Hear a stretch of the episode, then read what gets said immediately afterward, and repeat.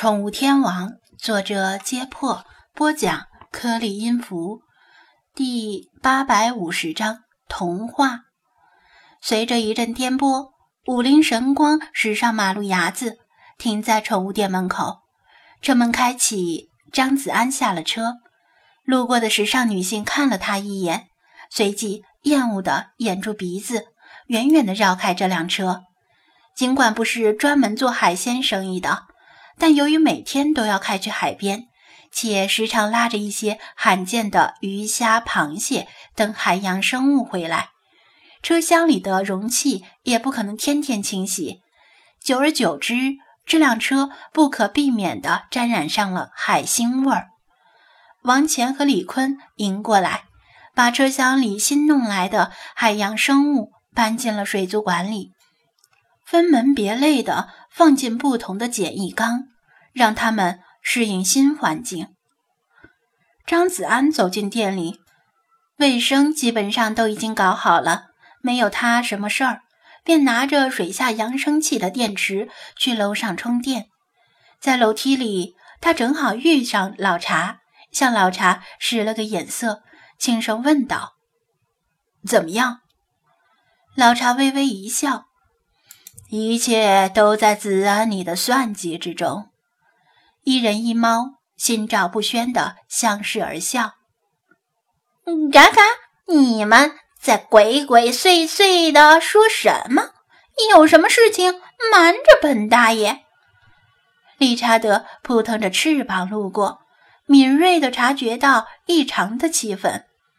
没错，我们瞒着你，再悄悄商量什么时候把你拔毛炖了。张子安威胁道。把你炖了之后，世界就清净了。嗯，嘎嘎，本大爷的肉又老又柴，炖着不好吃，建议你们另选他鸟吧。理查德赶紧又飞跑了。老查悠然下楼去看电视，张子安去二楼洗手，手在海水里泡过，沾了鱼腥味儿，干了之后一搓。就能感觉到细细的海盐。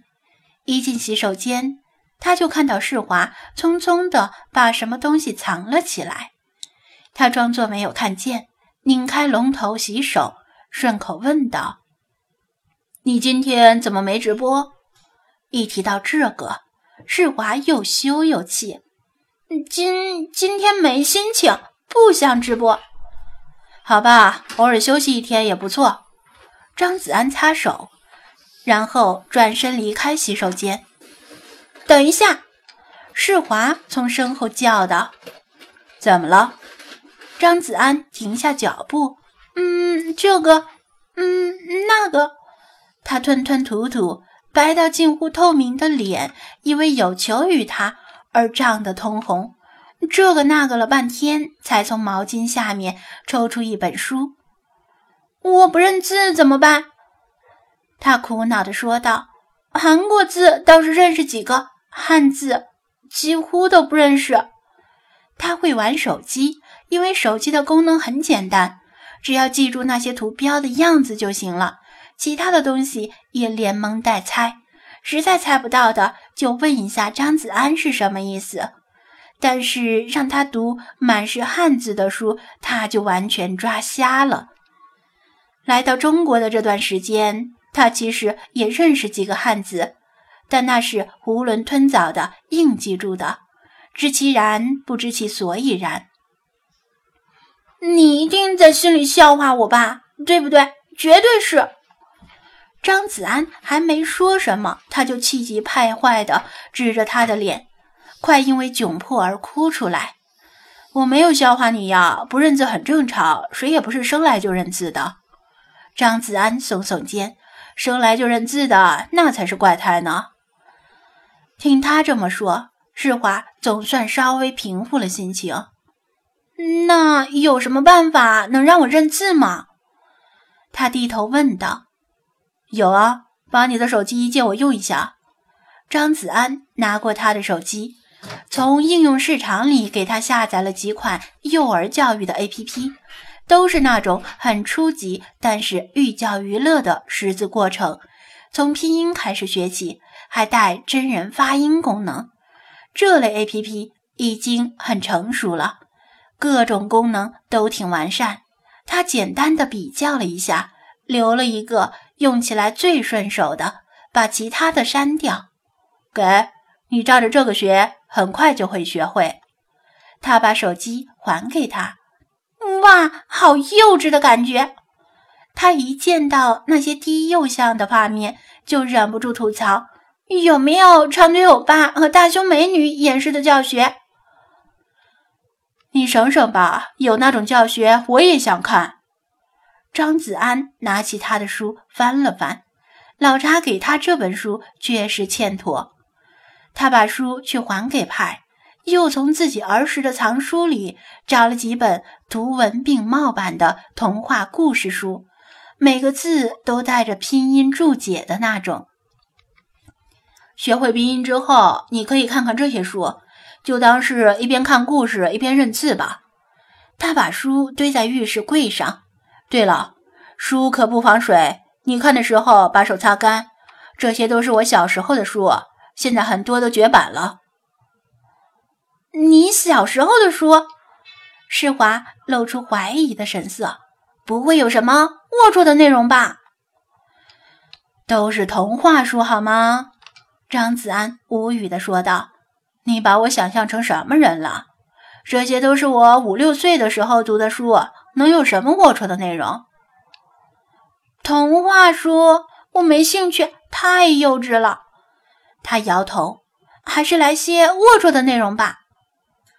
这条鱼。”不会是被那只鸟给同化了吧？脑子里都想的是什么？这你就错了。其实童话书的内容并不一定幼稚，张子安说道。甚至有些内容在成年人看来会有另一种不同的解读。什么意思？我不明白。世华稍微勾起了兴趣。张子安想了想，举了个他能明白的例子。童话书里也经常是灰姑娘遇到王子的桥段，这我知道。韩剧里也经常这样。世华顿时像找到知音一样兴奋起来。嗯，没错，所以人们经常把韩剧称为成人童话。张子安语气一转，但你想过没有，在童话和韩剧的结局里，灰姑娘和王子修成正果，剧情便戛然而止，对不对？他点头表示同意。那之后的事情呢？张子安追问。什么之后的事情？已经结束了呀。他脑子没有转过弯来。我是说，两个出生于不同阶层的人，结婚之后一定会幸福吗？王子和灰姑娘受过的教育、家庭的背景、成长的经历都完全不同。灰姑娘嫁给王子之后。还要面对一大堆的王族的亲戚，他们会看得上他吗？爱情能不能战胜这一切？就算暂时战胜了，时间久了，爱情趋于平淡之后，又会怎么样呢？张子安引申出一连串的问题，问的世华瞠目结舌。婚后柴米油盐、家长里短的世俗生活，童话里是不会提到这些，韩剧里。也不会提到这些。韩剧和童话的结局永远都是王子和灰姑娘幸福的生活在一起。尽管没有提到，但你可以试着去想，然后把你想到的跟直播间的观众们说说，这不是挺好的吗？世华听得渐渐入了神。他以前是不带脑子看电视剧，一边看一边傻乐，或者跟着剧情而掉眼泪。从没有思考过这些问题。观众们会喜欢听吗？他问道。当然，张子安肯定地说。你还可以试着去编出童话的续集，讲给大家听。你的声音这么好听，大家一定会喜欢的。真的，我的声音真的很好听。受到了一个又一个的打击，他的自信心。已经动摇了，不再像以前那样狂妄自大。绝对很好听啊！我没有开玩笑。如果你不信的话，可以问问其他精灵。”他说道。突然觉得可能之前把话说的太重了。好，好吧，那你可不能骗我。他小声嘟囔着，拿起那些童话书。这都是什么？他轮番浏览封面，都是童话名著，各国童话大师的杰作，像什么格林童话、安徒生童话、伊索寓言。一千零一夜、郑渊洁童话之类的，能看好久呢。张子安介绍道：“哦。”他的目光逐一划出那些色彩鲜明、童趣盎然的封面，看到佩剑的白马王子，戴着睡帽的大灰狼，雪夜里捏着火柴的小女孩，大肚子铁皮人，向往天空的小鸭子，断尾的狐狸，开会的老鼠。纺纱的女人，拿着苹果的公主，丑陋的蛤蟆，开坦克的老鼠，以及一条人鱼尾坐在礁石上眺望大海的小美人鱼。不知为何，这个身影显得很寂寞。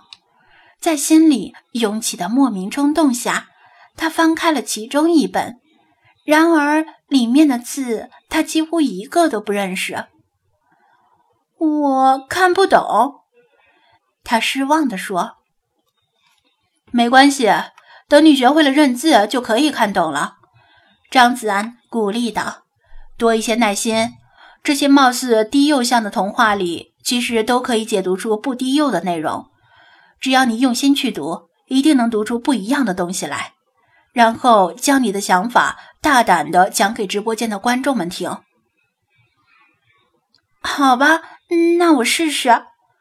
世华又望了一眼童话的封面，他对学习的渴望比以往任何时候都更加强烈。